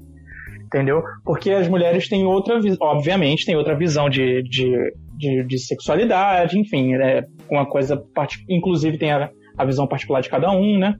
E na verdade, eu tenho uma, uma visão básica do que seria um pornô feito para mulher. Mas assim, ainda assim, eu sei que o, o, debate não chega num. Pelo menos comigo, é, as conversas não chegaram num denominador onde, ah, esse aqui é só pra mulher. Não, é porque, não sei, né? Não, não, não é a mesma coisa. A gente está acostumado com uma indústria pornográfica feita de toda. É, é para o homem, né? Feita em prol do homem, enfim. É, e, e eu, eu acabei reparando isso, vocês comentaram, eu lembrei desses assuntos e, e, e, e lembrei dessa, dessa constatação, né? Que é, é, é difícil, pelo menos para mim, ou para alguém que esteja ouvindo vai se identificar, de identificar quando é que o, que o pornô é feito para mulher, ou quando ele tem a mulher como foco principal na hora de, da, da exibição, né? Na, na, enquanto produto, né? Então, eu tenho uma, uma amiga tá? Que fez alguns filmes e a gente trocava várias ideias em relação a isso. É, hoje, pelo menos assim, não hoje, né? Mas há, há, um tempo atrás, quando ela trabalhou, ela falava muito isso. Quando você vai para os sets de gravação, só tem homem. Os homens que pensam tudo. Então eles vão dar a visão deles. É igual um filme. Se você vai gravar um filme, você tem uma visão. Eu, Luana, tenho uma visão, a Luísa vai ter outra visão, o Márcio vai ter outra visão. Isso influencia no resultado final. Olha, filma aqui, filma ali, olha por esse lado, puxa o cabelo, dá um tapa, dá um soco, enfim. Então, a indústria pornográfica, ela é feita majoritariamente por homens, né? Então é óbvio que sempre vai ter o olhar do homem a partir do momento que a mulher começa a produzir, porque a gente produzindo, a gente vai dar o nosso olhar sobre aquilo. Então a coisa vai ficar de uma forma diferente. Vai ter uma, uma, uma, um olhar diferente sobre aquilo e aquilo vai gerar uma reação diferente, né? Hoje, a maioria do, do, do, de filme, cara, TV a cabo, você passa na madrugada, você vê, às vezes você não vê nem de propósito e tem umas coisas bem bizarras. E eu acho que assim, já melhorou bastante. Antigamente eu vi uns vídeos, hoje ainda tem, tá? Uns vídeos muito surreais que eu fico pensando assim, cara, de, de me dar pena daquela mulher que tá, tá ali, né? Porque é uma profissional. Num, independente de qualquer coisa, ela é uma atriz, ela tá atuando no que ela acha que ela tem que fazer e ponto. Mas é, é, fica, fica é, é uma visão diferente. E outra, às vezes nem o homem, eu já escutei isso muito de alguns amigos meus, que às vezes tem situações tão bizarras que nem o homem se vê naquela situação. A gente não se identifica. Não é um sexo normal, não é uma coisa. É a diferença, para mim, né? Eu acho que tem muita diferença do erótico e do pornográfico. E, e eu acho que poderia ter alguma coisa meio termo, que tivesse o erótico e tivesse o pornográfico. Isso hoje, é, pelo que converso e etc, não existe. Só existe o erótico, que é aquela coisa tipo nível Emanuele, né? Que é só aquelas intenções de. E tem Soft o porno... porn, né? Soft. É. Soft porn. E, e, e tem o pornográfico que, cara, às vezes a gente fica olhando fica, tipo, chocada vendo aquilo. Eu já teve filme que deu parar e falar assim: é sério que eu tô vendo isso, brother? É sério que isso é um filme pornô? Porque é muito bizarro, cara. Umas coisas muito surreais. Eu acho que o, que o, e... o troço ele, ele cai ali para uma construção mesmo de performance de gênero, sabe? O quanto a gente, os homens principalmente, eles são é, desde sempre educados. Nós somos colocados como objetos, né? E eles são postos a fetichizar a mulher em qualquer posição objetificada. Então, é, tanto que eu, eu vejo muito mais homens é, relatando fantasias, né? Seja, como eu falei, da, dentro da minha profissão mesmo, da bibliotecária, da secretária, da professora, é, esses lugares que pra gente são muito reais, muito práticos, muito profissionais, e ser posto como fetichizado pelos homens e isso ser explorado. E essas mulheres também, né, nesses cenários do pornô, ser sempre subjugadas, é sempre com violência e o negócio é. Assim, foi parando de estimular porque foi chegando nesse ponto nonsense e foi caindo para um gore. O que a gente vê hoje é um nível que para mim aquilo ali é violência gratuita. Você tá espancando uma mulher e eu não sei é, para que caminho aquilo vai de, de, de ser um pornô e já não ser mais um nível de patologia quase. Eu não sei nem dizer em termos de fetiche, né? Os psicólogos um dia eu lá e vou estudar um pouco mais esse negócio para entender. Mas enquanto pra gente, é, tanto que também o nosso papel sexual por muito tempo é a submissão, a sutileza e tal, isso sempre posto também como a nossa função e o que funcionaria pra gente ser estimulado e que às vezes não, às vezes você quer mesmo, é, sei lá, é, é, uma coisa mais bruta e tal, nem sempre é nessa linha. Então, até onde esse pornô, ele é uma, uma coisa de gênero, sabe? É, é mais uma coisa cultural que foi construída esse tempo todo. Porque pergunto pros meninos agora, esses pornôs que se vocês, eu não sei se vocês já viram, né? O, o Márcio falou que já viu alguma coisa assim, é, que é feito por ou para mulheres, isso deixa de estimular vocês de alguma forma? Hum, de, Porque... de forma alguma, de forma alguma. Não, não, não deixa então, de me estimular, Então, nessa hora não. que eu penso, é, o pornô, ele continua sendo um pornô, ele continua fazendo apelo sexual. Eu acho que a o negócio dá errado é quando a gente cai nessas performances de gênero mesmo, de que a mulher tem que estar objetificada, ou porque é pra mulher tem que envolver um romancinho, ou cair para um negócio extremamente bizarro, né, violento, né? Não, né? Violento. Né? Nem chega nesse lugar, você já já causa repulsa, não excitação sabe? Então, eu acho que o, problema é mais cultural do que, do que de gênero, né? Sim. sim. É, isso, é, esse, eu acho que que você falou, é, isso que a Luiz falou, me lembrou um documentário que tem na Netflix,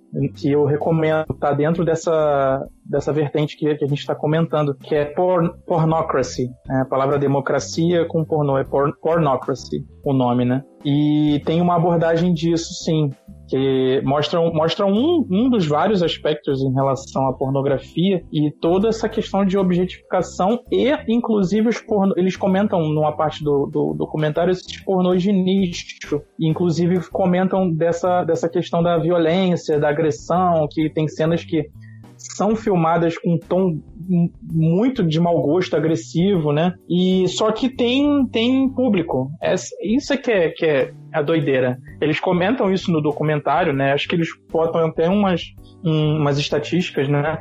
Eu não lembro que tem tempo que eu vi. E comentam isso, de, de que existe um nicho que as pessoas consomem aquilo ali realmente. Entendeu? E aí, só que eles mostram. O, o, o documentário é legal porque eles mostram a vida das meninas que acabam entrando nesse, nesse mundo. Começa com aquela com a, com a exibição em webcam, né? Nesse mundo, assim, não tô falando isso no tom de que ah, é uma profissão ruim. Cada um faz o que quer. A mulher pode escolher é, seguir para a direção que ela quer. E começa com com o, o, webcam, né, a exibição de webcam. A princípio não tem contato com nada e com ninguém, é só ela e uma câmera. E, e, e, acaba, e as, algumas acabam enveredando para outro, para outro segmento por conta da grana e tal. É, é, é meio que um, um, um, vai mostrando os bastidores, né? Como que chega, o que que acontece e fala bastante das estatísticas assim de, de consumo também. É, eu entendo que tenha esse nicho, porque sei lá, tem gente que vai ter tesão por palhaço. Ah, faz o filme lá com os palhaços, vai ter quem vai ver. Meu Deus. Mas. Meu Deus Essa eu nunca escutei, lá, não, hein? Todo mundo. E nesse aspecto eu acho que tudo é o limite mesmo. E, mas assim, tá, uma coisa é um nicho, outra é essa produção ela ser a mais massiva e ela passar essa mensagem de que violência é legal, de que ah, a mulher gosta que puxa cabelo, então puxa cabelo até estralar o pescoço da mina, sabe? Tipo, é, é, é, chegar num nível que você desumaniza a mulher. E eu acho que é esse pornô massivo que é feito. Se fosse pro nicho, beleza, cada um vive lá a sua sexualidade da maneira que achar mais interessante. Sai Mas do quando fetiche, ele é colocado né? dessa. Isso, e é colocado como o, o natural porque a gente sabe que muitos meninos acham que aprenderam a transar com pornô. É o que tava falando no começo, né? De achar que, que a é penetração resume o sexo. E que é, mulher só ficar metendo lá 84 vezes por segundo, ela já vai gozar, tipo, e não ter esse entendimento é, de como é o corpo da mulher, do que, que é o estímulo, que outras coisas vão fazer acontecer ali, que não é só nisso que se baseia. E esses mesmos meninos que estavam lá atrás vendo é, só essa meteção como sendo sexo, eles estão vendo essa violência como sendo sexo. Isso é problemático. Então, eu acho que também tem que levantar um outro detalhe. Os meninos, eles veem aquilo, acham que aquilo é o sexo. E muitas vezes as meninas, na hora do sexo, vão falar assim, ô, oh, maluco, o que, que tu tá fazendo aí? Tá errado, né? Por aí, querido. Vai pra lá, vai pra cá, faz desse jeito, daquele jeito. Mas por que, que também não fazem isso? Porque também não se conhecem. Então, uma coisa acaba puxando a outra. Então, às vezes, a mulher óbvio, não é justificar, tá? Pode parecer tá justificando, mas não justifica. Mas eu acho que quando se trata desse assunto, a gente tem que se compreender e tem que falar o que, que a gente gosta e o que, que a gente não gosta. Eu sei também que tem caras que não gostam. Eu já escutei de amigos meus, ah, fiquei com a mina, ficou me mandando subir aqui, descer ali, fazer isso, fazer aquilo, não vou ficar mais com essa mina, não. Eles não se entendem, mas, cara, é aquela premissa. Mano, não finge gozo, que gozou, que gostou, não. Diz que tá ruim, diz que não é por aí. Óbvio que tem que ter uma maneira, tem que falar, tem que, tem que saber lidar com aquilo, mas lide com aquilo, fale o que você gosta, o que você não gosta, porque infelizmente o, o, nesse caso dos meninos, como das meninas também, é o entendimento que eles têm. E se você não se descobre e não fala pro outro, como é que resolve? Né? Mas essa, essa permissão, ela nos foi dada muito recentemente. Sim, a gente não tinha direito de sentir prazer. Quem dirá Óbvio. virar e falar, olha, para aí que não tá legal. Sabe? Sim, Tanto que ainda é um processo, sabe? Eu acho que é, muitas mulheres da nossa geração, elas ainda estão estão vivendo isso e eu assim, eu vejo amigas minhas que eu como feminista, eu que eu, eu, eu era mais. Ai, gente, o mundo dá volta, né? Eu era mais certinha, não falava nem palavrão, não falava nada. E eu fui me empoderando e quando eu me tornei essa pessoa que vira, ou oh, se você não gostou, fala. Segue aí, tem que se comunicar, que não sei o que. Elas ficaram olhando assim pra mim, tipo, mas assim, falar na hora, se não for na hora, você não vai falar depois. Tipo, estamos jantando aqui do nada e falar, então lembra aquela hora que você botou o dedo e. Então, não foi legal. Tipo, não dá. Então, a é. gente aprender a guiar esses momentos como momentos nossos também, como que a gente tem direito de ter e dar prazer e que o diálogo naquela hora tem que acontecer, é um processo também muito, muito intenso, porque isso parte da gente se empoderar de muita coisa. E mais, conversem com as amigas, né? Eu, eu canso de falar isso, tipo, eu tenho é, rodas de amigas que quando a gente fala a palavra sexo, fica todo mundo mudo fala, gente. Porque às vezes se a gente não fala, a outra tá pensando nisso, mas fica assim, caraca, eu acho que eu sou um ET. Caraca, eu tô falando um bagulho muito absurdo. Né? Caraca, será que por que eu nunca pensei nisso? Então também falta isso, falta a gente conversar, falar com as amigas, porque é, é pouco, eu entendo que é pouco, são poucas hoje as mulheres no meu círculo de amizade que entram em detalhes de, de detalhes pessoais, digamos assim. E quando fala, muito chega assim, sabe? Ah, não, é tudo lindo, é tudo maravilhoso, é tudo sensacional. Cara, é um processo. Então é um processo que a gente tem que, que compartilhar. Eu acho que, que a gente tem que tirar esse tabu de que não se fala sobre sexo, de que não se entende o que é sexo. Sexo só pra quê? Só pra fazer filhinho? Não é, queridas, entendam, não é. Conversa com as amigas, sabe? Muito e pelo contrário, eu... inclusive. Sim, sim. O, e, o, e o fato de você conversar, de você trocar, te dá uma visão diferente. É aquela velha história da avó que quem vê de fora vê diferente, porque é. Você de fora você tem uma outra visão e você às vezes vai levantar uma bandeira que você que, que a outra nunca levantou que a outra Você aprende a se conhecer melhor também, né? Justamente, entendeu? Para pra pensar. É, é, é, eu lembro disso, cara, da, da fase de, de adolescente. Adolescente, sim, nos meus 18, 19 anos, que as amigas, ninguém falava sobre, sobre as coisas. Eu falava assim, gente, não é possível. Qual é o problema de vocês? E eu, eu sempre, porque eu tive essa, essa, essa criação pela minha mãe, de, de vamos conversar, vamos trocar, vamos falar. E eu achava que eu tinha que falar isso com as meninas. E eu tinha que levantar essa bandeira e falar: oh, não é assim. Sabe? Não é assim que funciona. Não é. É você. E, e às vezes até perguntar. Eu sempre falo isso. Você pergunta o que, que o outro acha. Porque às vezes quando alguém te questiona, você se olha diferente. Uhum. Sim, isso é muito importante hoje mesmo. Engraçado a gente debater esse assunto, porque exatamente hoje eu estava conversando com uma amiga, uma das minhas melhores amigas, e ela estava contando de um caso de fim de semana, enfim. Aí ela falou: ah, a gente foi pro motel e tal. Cara, eu gozei. Aí eu falei: ah, e daí, né? Tipo, que bom. Aí ela: não, mas assim, isso é bem raro. Aí eu falei: como assim raro? Aí ela é. Sendo que assim, ela tem uma vida sexual super ativa, já esteve com dezenas de caras e pra, pra mim foi raro escutar isso dela, exatamente por isso. Aí eu falei, como assim? Você normalmente não goza no sexo? Ela, não, acho que foi o quê? Dois caras na minha vida que já me fizeram gozar. Então é algo assim, absurdo, Porra. sabe? Tipo, o sexo só termina quando os dois sentem o prazer e vão ao ápice, sabe? Mas não é, a grande maioria não é assim que acontece. É isso então, gente. Vamos para as partes das indicações e, e, seguir com a pauta no próximo episódio. Nem sei qual é a indicação de hoje, porque a gente falou de tanta coisa que eu até é, eu me perdi. Então, beleza, Luana, começa por você então, hoje. Ah, não, não, cara. injusto isso.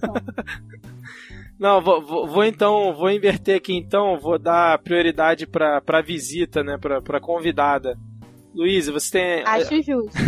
a gente aqui no final de cada episódio costuma fazer cada um uma indicação, pode ser sobre o tema, pode ser sobre qualquer assunto, você escolhe. É, você tem alguma dica aqui para os nossos 10 ouvintes? Tenho. Eu não tinha até esse segundo. e eu lembrei, eu até falando de fazer crossover e tal, e que a gente sempre tem recorte de gênero para tudo. Eu comecei a assistir essa semana a série Queer Eye no, na Netflix. E, assim, a gente fez um episódio no Olhares, o episódio número 20, sobre masculinidades. E eu tava vendo o primeiro episódio, nem na metade do primeiro episódio eu já tava me acabando de chorar. E eu fui falar com os amigos, ai, vocês já viram que não sei o quê? E vários que viram falaram que acabaram de chorar também. E para quem não, não viu ainda do que se trata a série, é, são um grupo de cinco cinco homens homossexuais, cada um é especializado em alguma área, uns em, em um é chefe, o outro é em moda, o outro em casa, o outro em comportamento e um outro é, é, de estética, cabeleireiro e tal. E aí eles pegam caras que estão querendo se repaginar. É o, é o formato que a gente está cansado de ver fazer para mulher, né? Daquele extreme makeover em mulheres que estão bad trip e eles, eles fazem nos caras. E a gente vê o tanto que a masculinidade, esse, essa performance do masculino, ela é nociva. O tanto que esses homens estão sofrendo sabe? Então eles começam a mexer em coisas assim da autoestima desses homens, eles começam a contar coisas que é incrível. Então é, estamos aqui num podcast que é de dois caras que abriram essas, é, esse espaço pra gente falar e eu coloco a janelinha para essa série porque ela vai tratar das masculinidades, ela vai tratar de vocês e com essa coisa dita do universo feminino, que é emoção, que é sentimento, que é vulnerabilidade, e não é isso, é coisa de gente. Então, enquanto é, a gente não romper essa barreira machista, os caras vão continuar sofrendo muito. E essa série é um ótimo lugar para começar, porque ela vai mexer em algum lugar de vocês, mas ainda assim é de uma maneira muito leve. Então eu recomendo fortemente. Só para deixar aqui um adendo, é, na verdade o, o, podcast não é só meu e do Márcio, tem também o, o, Robson e o Renan, só que eles não, não estão presentes aqui hoje, mas o, o time fixo, vamos dizer assim, é, somos nós quatro. Mas eu já tô pensando em em expulsar um continua deles dois. Continua valendo, porque, é, porque tô... são homens, né? Então sim, continua sim, é. valendo é. esse recorte. É, já tô pensando até em expulsar um deles pra, pra colocar as meninas aqui no lugar. Acho que Olha vai ficar aí, melhor. Ó, começou, vale, né? começou, começou o capitalismo, entendeu? Tá querendo aí, ó, ditatorizar aí a para. Tô vendo, tô vendo. Vamos lá, Luana, sua indicação de hoje. Bom, minha indicação seria exatamente a mesma da Luísa, cara. Eu, eu não consigo pensar em outra coisa, porque é muito, muito bacana essa série do Netflix, cara. É de chorar e é de olhar com outros olhos, é de perceber de outra forma. E assim, é uma indicação. Cara, é, é indicação dupla para vocês terem noção de como é bacana. Beleza, tá valendo também, sem problemas. É, Lice, tem alguma indicação hoje? Bom, a minha indicação é um documentário que eu vi na Netflix, que é o Hot Girls Wanted, que fala também sobre a indústria pornográfica, das meninas que começam assim, que fazem 18 anos a gravarem os pornôs, a princípio são pornôs caseiros, digamos assim, ou maquiados para serem caseiros e tal. E eu achei bem sensacional, acho que fala que fala bastante do que a gente conversou hoje. Excelente, dica relacionada ao tema é, é sempre bom. Beleza. Netflix tem que pagar o boleto aqui pra gente, hein? Porque. Só dá ela aqui. Acho muito justo. Netflix paga nós. Paga nós, Netflix. É, e você, Júlia, qual a sua indicação hoje? Bom, a minha indicação hoje é do filme Lovelace. É, não sei se vocês conhecem, é sobre a história da atriz pornô que fez o grande sucesso Garganta Profunda e que no final das contas acabou virando uma voz contra a indústria pornográfica. Acho bem interessante assistir para poder entender um pouco como essa indústria pode ser maléfica para as mulheres como um todo. Qual que é o nome? Desculpa? Lovelace. Beleza, certo. E você, Márcio?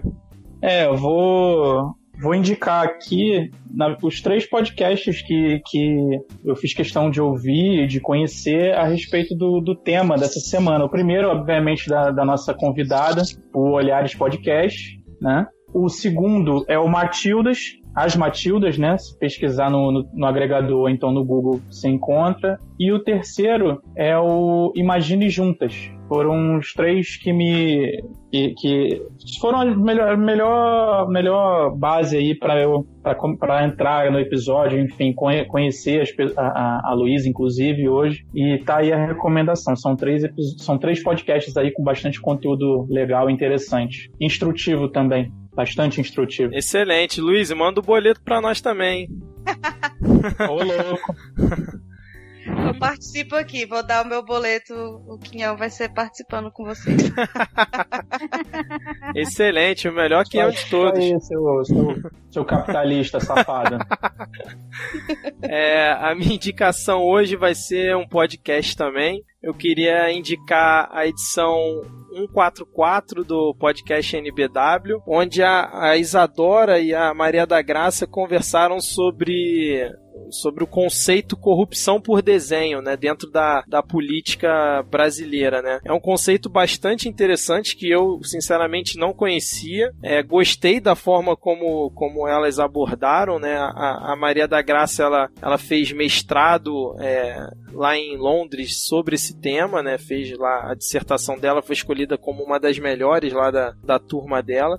E o assunto é, é, é bem interessante, sim, para você entender as nuances de, é, desse conceito.